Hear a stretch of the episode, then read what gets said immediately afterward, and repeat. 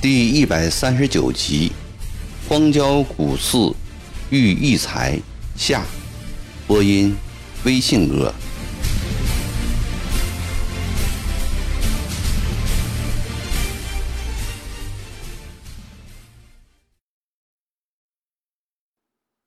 曾国藩和康福心里同时一怔，互相对望了一眼。康福正要答话。曾国藩先开口了：“足下为何要见曾九爷？想告诉他破安庆之法。”那人毫不隐瞒：“你为什么不去找他呢？”康福奇怪地问。“咸丰八年，我曾经亲自闯进曾九爷的哥哥六爷曾国华的帐中，告诉他不要打三河。”转攻庐江，曾六爷不听我的话，结果弄得全军覆没。后来我总结出了教训：这些带兵的主帅大概看不起毛遂自荐的人。我这次改变做法，长期住在这里，我想总有一个得见的机会。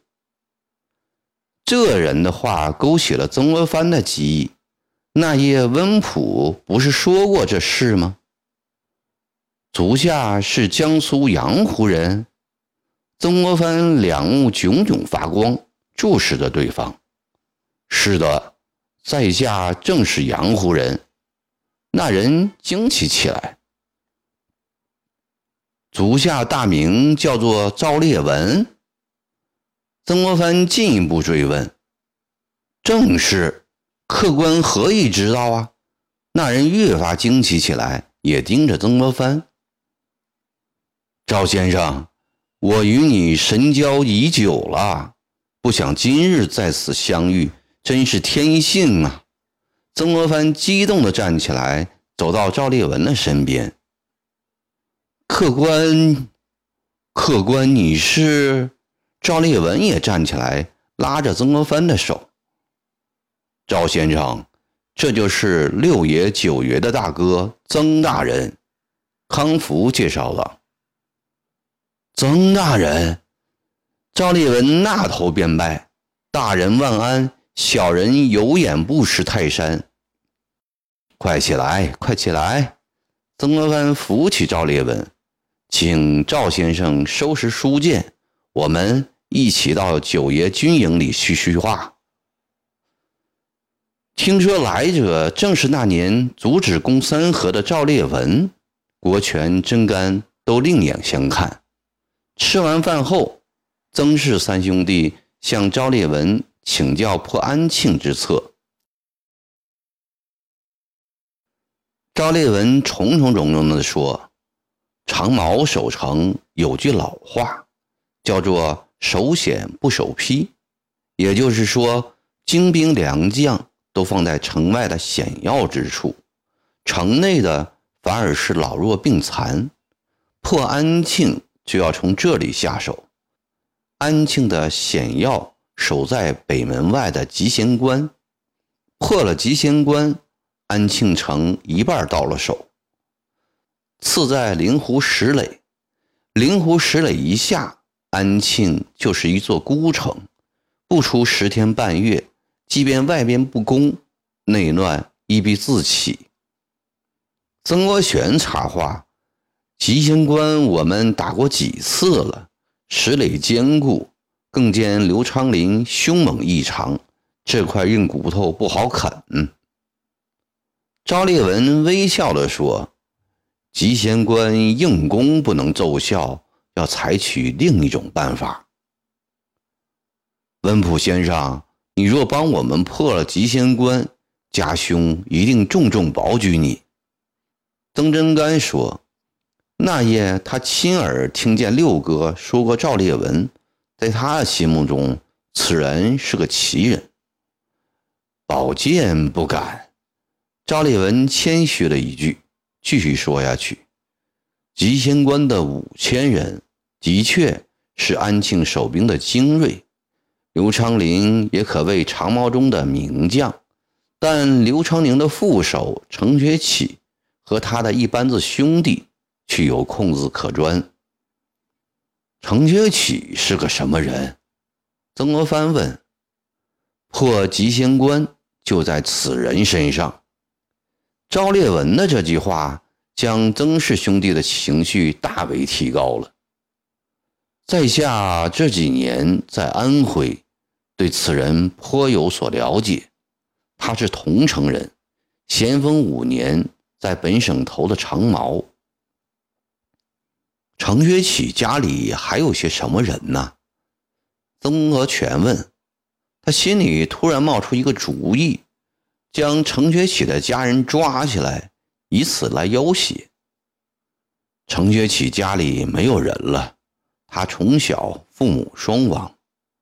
啊，曾国荃很是失望。父母死后，程学启靠乞讨糊口，在下九流中长大，混得了一身好武艺。在同州县里称王称霸，为非作歹，从县衙门到老百姓，个个都怕他。县太爷明里奈何不了他，便使了一个暗法子，用钱买通了庐江城里的几个无赖。咸丰五年三月的一天，程学启过二十六岁生日，那几个无赖接他到庐江喝酒，喝到半夜。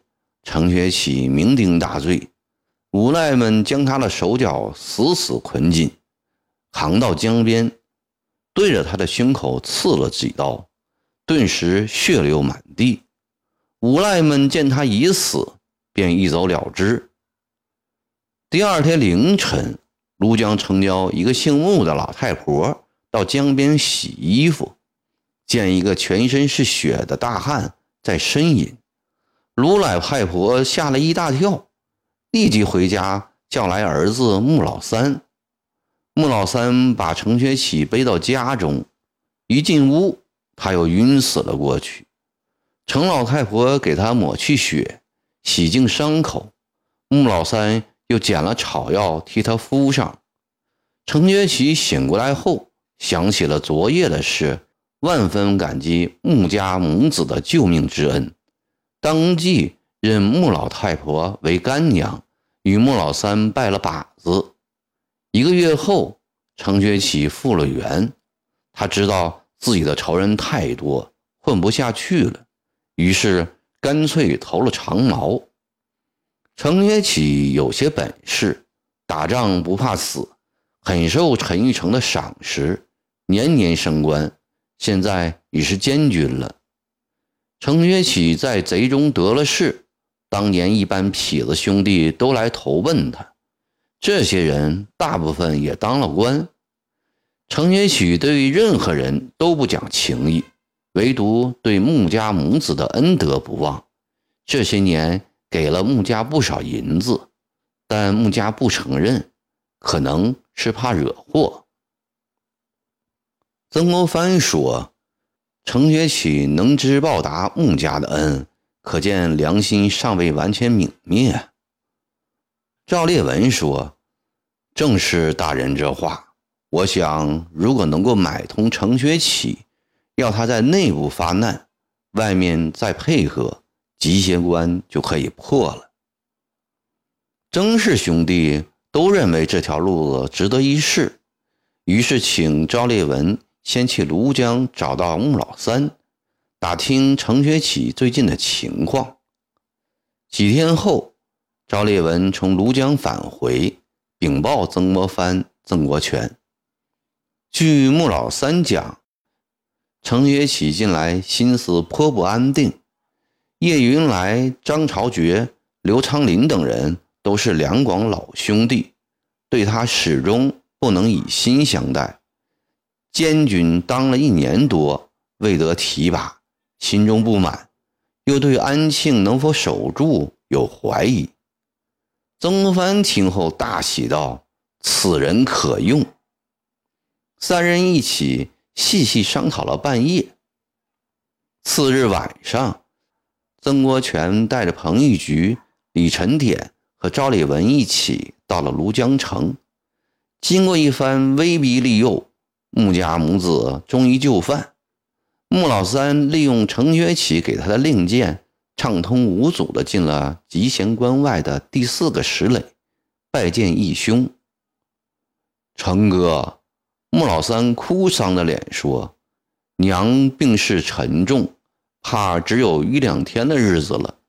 老人家一天到晚念叨着你，想临终前见你一面。”程学启说：“干娘恩德深重，论理论情，我应该去送终，但战事紧急，我离不开呀。这样吧。”你拿两百两银子去，把干娘的丧事办得风光点。说罢，立即要亲兵去取银子。穆老三急了，说：“成哥，银子倒不在乎，你平日里送的，我们都存在那里。娘是想见你一面，你无论如何都要去一下，起码去后天就可以赶回来了。”程学启想了一下，说：“好吧，我这就去一趟。”清早，两人骑两匹快马出发。安庆离泸州只有二百五十里，黄昏时便到了。穆老三将程学启带到老母的卧室。程学启推门一看，不见干娘，心中生了疑，正要发问。彭玉菊、李晨典手持大刀冲了进来，程学启情知不妙，忙向腰间拔剑。彭玉菊早有一把剑抽走了。程学启愤怒地问：“你们是什么人？”又转过脸去责问穆老三：“老三，这是怎么回事？”这时，曾国荃身着正四品道员朝服。从门外迈进，程学启惊问：“你是何人？”曾国荃哈哈笑道：“程将军，久仰了。”穆老三忙说：“程哥，这位便是湘勇集字营统帅曾九爷。”程学启又惊又惧，转身就要出门。穆老三一把抓住：“成哥。”曾九爷特来见你，有要事相商。程学启见门已关，料想走不脱，只得站着不动。坐下，坐下，好说话。曾国荃脸型五官全像大哥，唯独两只眼睛细长，一笑起来就成了两根线。程学启极不情愿地坐了下来。心像敲鼓一样的跳个不停，见曾国荃并无恶意，才慢慢的平静下来。久闻程将军艺高胆大，恩怨分明，是个真正的大丈夫，只是出于不得已才屈身示贼。家兄和我深为程将军惋惜呀。程学启仍在莫名其妙中。不知这个死对头要干什么？程将军，你堂堂一条汉子，何必要顶个贼名呢？见程学启不开口，曾国荃继续说：“家兄久慕程将军大名，特要我用此法将将军请来，想你不会怪罪。王师为安庆一年多了。”各路援兵正源源而来，陈玉成的人马被陷在挂车河以北，不得南下一步。李秀成的南路已退回苏南，安庆不日即可攻克。闻程将军在长毛中备受两广老贼的欺负，甚不得志，何不反戈一击，弃暗投明呢？曾国荃盯着程学启。眼中那股凶杀之气，与大哥一模一样。程学启心中又紧张起来，暗思：原来是要我投归朝廷。看来今日不答应是出不了门了。好汉不吃眼前亏，不如假意应承下来。曾九爷，今日能在干娘家里见识你，真是幸会。我也早闻曾九爷是个英雄，果然名不虚传。我头长毛，的确也是万不得已。我的祖父也是桐城县里有点名气的秀才。我常想，今后死了，还不知在阴间如何见我的祖宗呢。我早有投奔朝廷之心，只是没有机会。不知曾九爷是要我现在就跟你去呢，还是出去后率人来归？曾国荃说：“如果程将军真心归顺朝廷的话，朝廷仍会真心相信你。你这次先回去，遇有机会做内应，我们内外进攻，打下集贤关。我今天带来一套副将官服。”曾国荃转脸对彭玉菊说：“你把它拿出来，给程将军过目。”当彭一菊捧出一套簇新的从二品副将官服时，程雪琪眼睛一亮，尤其是帽子上那颗起花珊瑚顶，令他久看不止。尽管监军的官位也不低，但他究竟比不上朝廷副将的尊贵。程学启的心动了。程将军，这套副将官服。暂存在你干娘这里，待破安庆后，我为将军亲自穿上。愿为九帅效劳。程学启站起来，向曾国荃鞠了一躬，然后打马直奔安庆。